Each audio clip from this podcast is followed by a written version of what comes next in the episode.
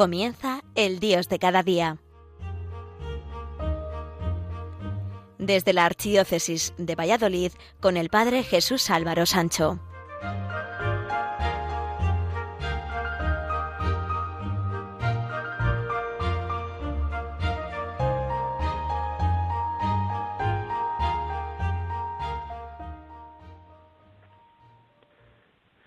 Queridos amigos de Radio María, hoy está resonando en todos los lugares los números y los premios de la Lotería Nacional. Muchas personas han puesto en la suerte, en el dinero, la causa y el fin de su felicidad.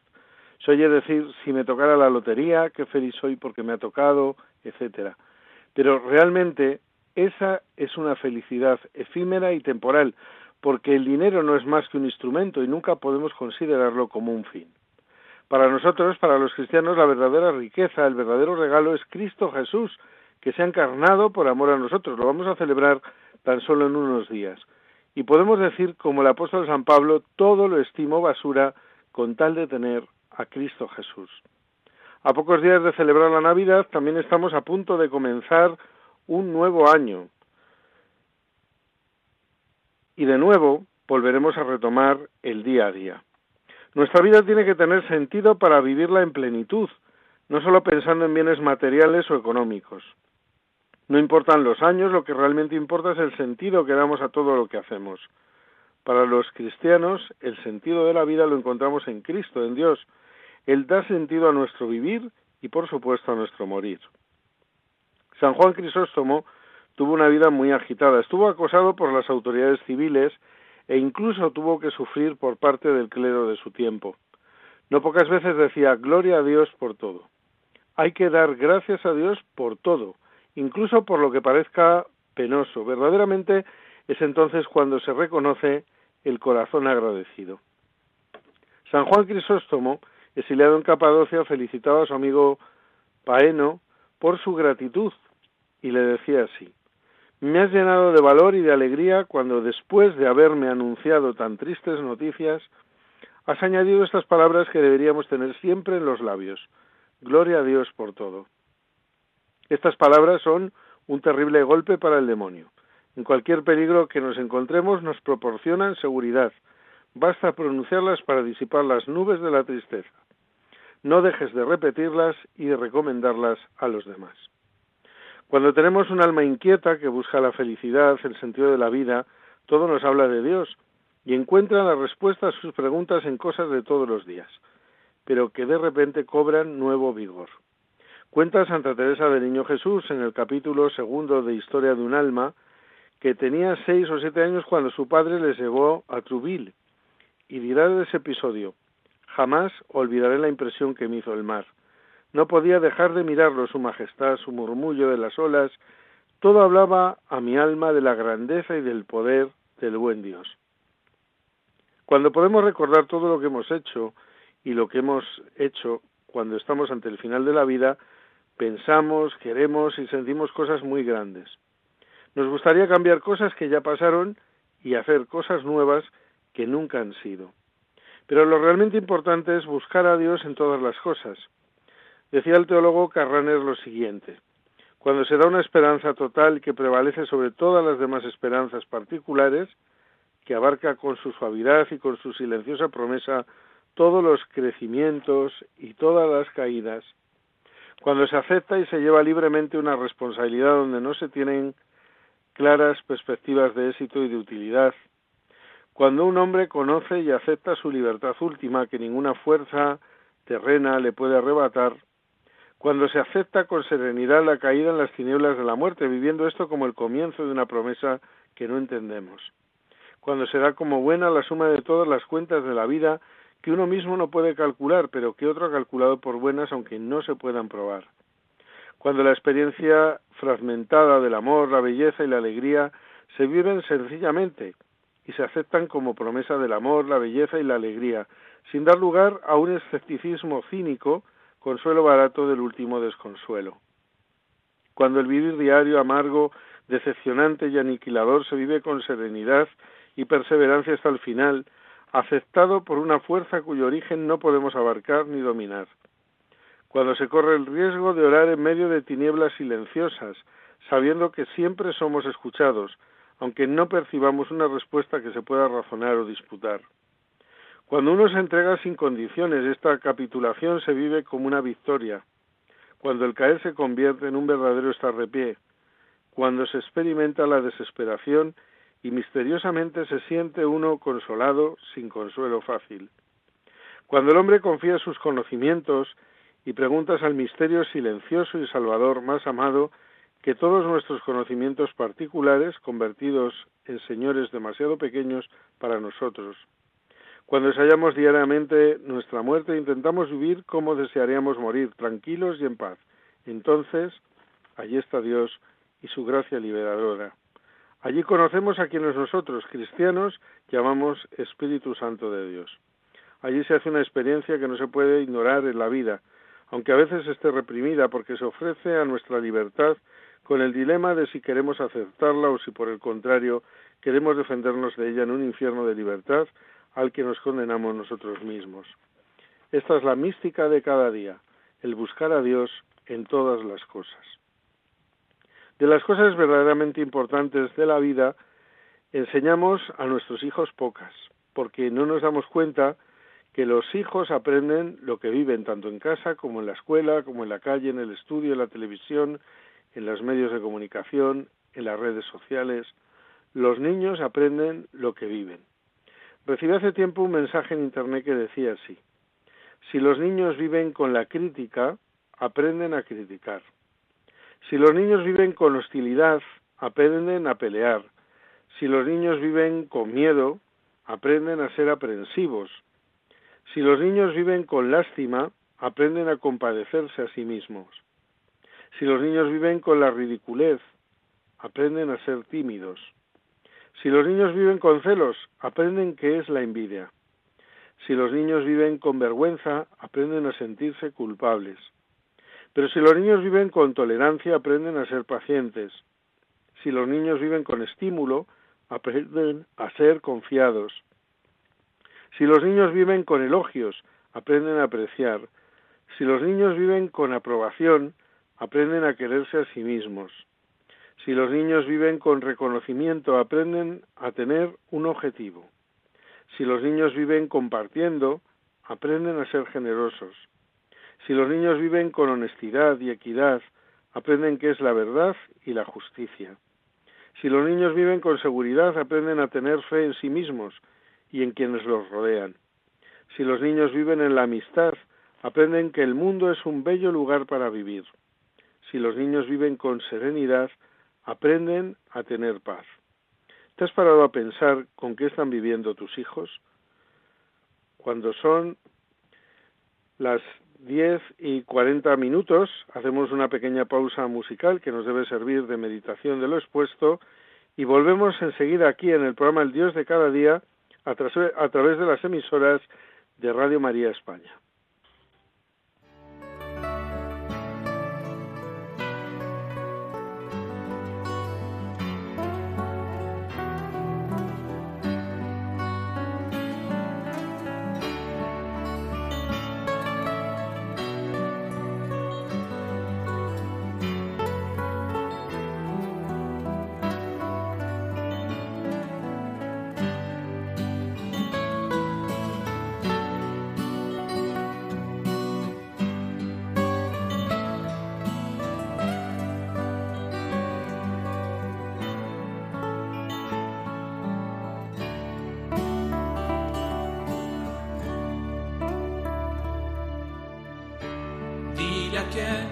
sufre en su soledad, no debes temer, pues el Señor tu Dios poderoso, cuando invoques su nombre, Él te salva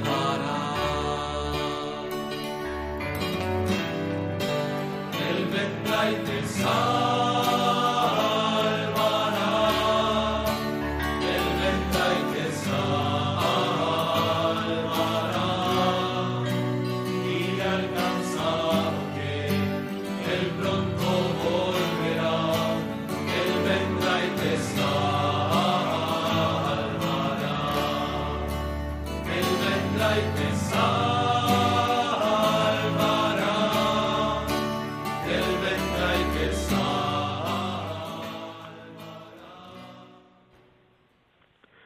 Continuamos con el programa El Dios de cada día a través de las emisoras de Radio María España. Decíamos antes de la pausa musical que los niños aprenden lo que viven y eso sirve tanto para el aspecto material como por supuesto para el espiritual. Si perdemos de vista a dónde nos dirigimos y el sentido de nuestra vida, estamos ya muertos por muy jóvenes que seamos en vida. Nuestra vida vagará de un lado para otro dando tumbos constantemente. En el libro de las confesiones, San Agustín expresa una frase muy interesante y ampliamente conocida. Nos has hecho Señor para ti y nuestro corazón está inquieto hasta que descanse en ti. Sin embargo, nos dejamos llenar de cosas materiales que no nos dejan ver la magnitud de Dios. Vemos el árbol y somos incapaces de ver el bosque. Dice un proverbio chino que no se puede contemplar las estrellas con una piedra en el zapato pero tendríamos que preguntarnos, ¿cuál es el secreto para centrar nuestra atención en Dios y tener más vida interior? Cuentan que un rey muy rico de la India tenía fama de ser indiferente a las riquezas materiales, y era un hombre de profunda religiosidad, cosa un tanto inusual para un personaje de su categoría. Ante esta situación y movido por la curiosidad, un súbdito quiso averiguar el secreto del soberano para no dejarse deslumbrar por el oro, las joyas y los lujos excesivos que caracterizaban a la nobleza de su tiempo. Inmediatamente después de los saludos que la etiqueta y cortesía exigen, el hombre preguntó Majestad, ¿cuál es su secreto para cultivar la vida espiritual en medio de tanta riqueza? El rey le dijo Te lo revelaré si recorres mi palacio para comprender la magnitud de mi riqueza pero tienes que llevar una vela encendida.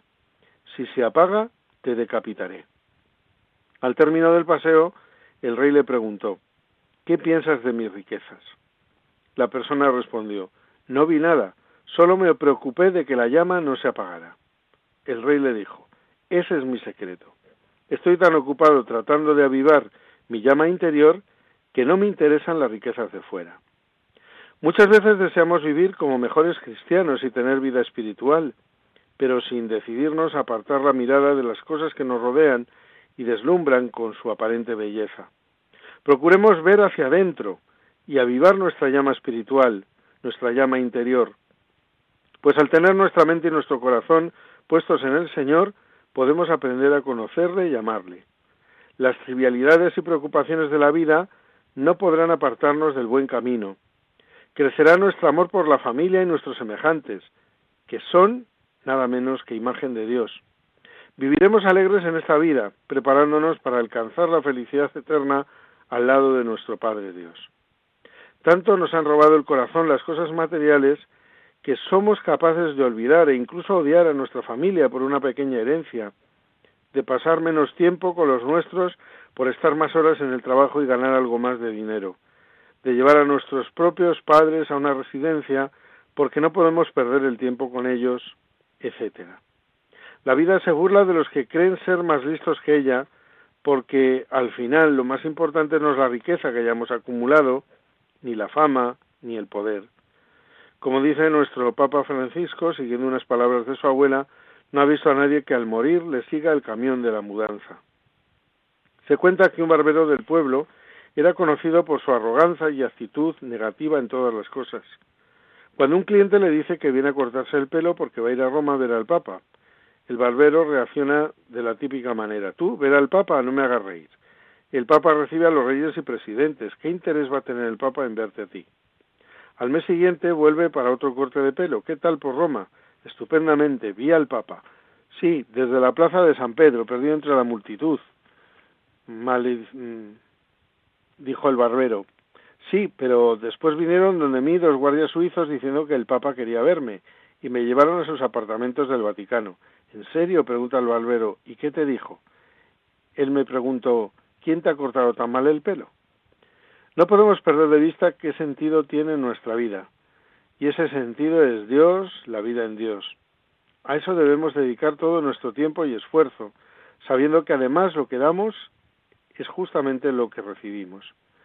Si nos dejamos cegar por las riquezas, perdemos a la riqueza con mayúsculas que es Dios.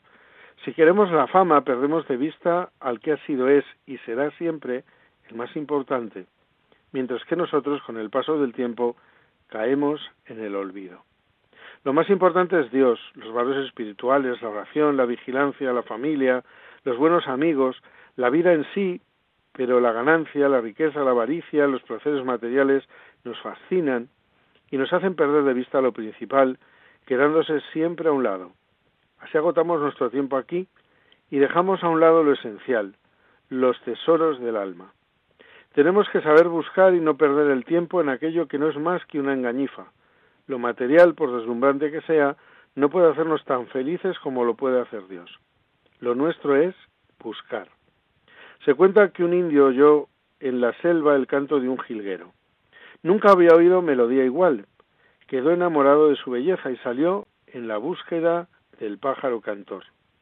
Encontró un gorrión y le preguntó ¿Eres tú el que canta también? El gorrión contestó Claro que sí. A ver, que te oiga. El gorrión cantó y el indio se marchó. No era ese el canto que había oído. Aquel indio siguió buscando. Preguntó a una perdiz, a un loro, a un águila, a un pavo real. Todos, por supuesto, le dijeron que sí, que eran ellos, pero no era su voz la que él había oído. Y siguió buscando. En sus oídos resonaba aquel canto único, distinto, ensoñador, y que no podía confundirse con ningún otro. Siguió buscando y un día a lo lejos volvió a escuchar la melodía que había escuchado una vez y que desde entonces llevaba en el alma. Se paró silencioso. Sintió la dirección y midió la distancia con sus sentidos alerta. Se acercó sigiloso como un indio sabe andar en la selva sin que ni sus pies se enteren. Y allí lo vio. No necesitó preguntarlo. Eres tú. Lo supo desde la primera nota. Sació su mirada con la silueta del pájaro cantor y volvió feliz a su aldea. Ya sabía cuál era el pájaro de sus sueños. Que jamás nos olvidemos que la vida en este mundo pasa muy deprisa. Hoy somos niños, mañana adolescentes, cuando menos nos damos cuenta de que somos adultos y de repente nos sorprende la muerte la cual llega inesperadamente.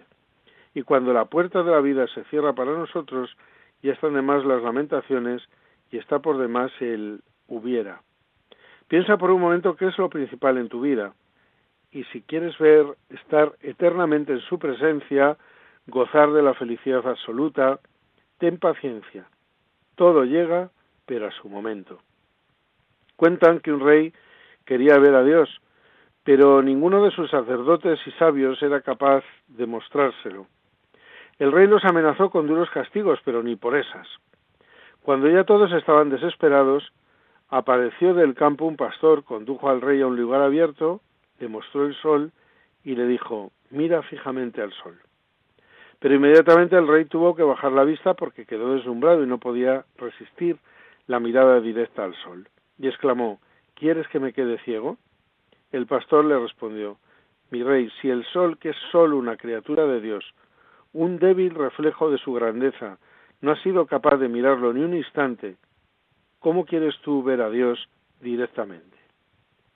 Finalizamos este programa con un problema de San Silvano del Monte Athos que lleva por título Te amo, Señor. A lo largo del día y la noche entera, mi alma te recuerda, Señor, y te busca sin cesar. Tu espíritu me arrastra para buscarte, y acordándome de ti, mi espíritu se regocija. Te amo, Señor, y soy feliz de que seas tú quien eres, mi Señor y mi Dios. Me siento desfallecer por ti y gimo pensando en ti. Aunque todo el mundo fuese hermoso, nada de la tierra sería capaz de retenerme. Como un niño que ha perdido a su madre, mi alma te desea, y se lance hacia ti, Señor, clamando. Mi alma desfallece por ti y te busca con lágrimas. Hasta aquí ha llegado por hoy el programa El Dios de cada día a través de las emisoras de Radio María España. Recuerden que volveremos a estar con todos ustedes dentro de cuatro semanas. Hasta entonces, les deseo una feliz Navidad y por supuesto un feliz y próspero año nuevo 2023 para todos ustedes y sus familias.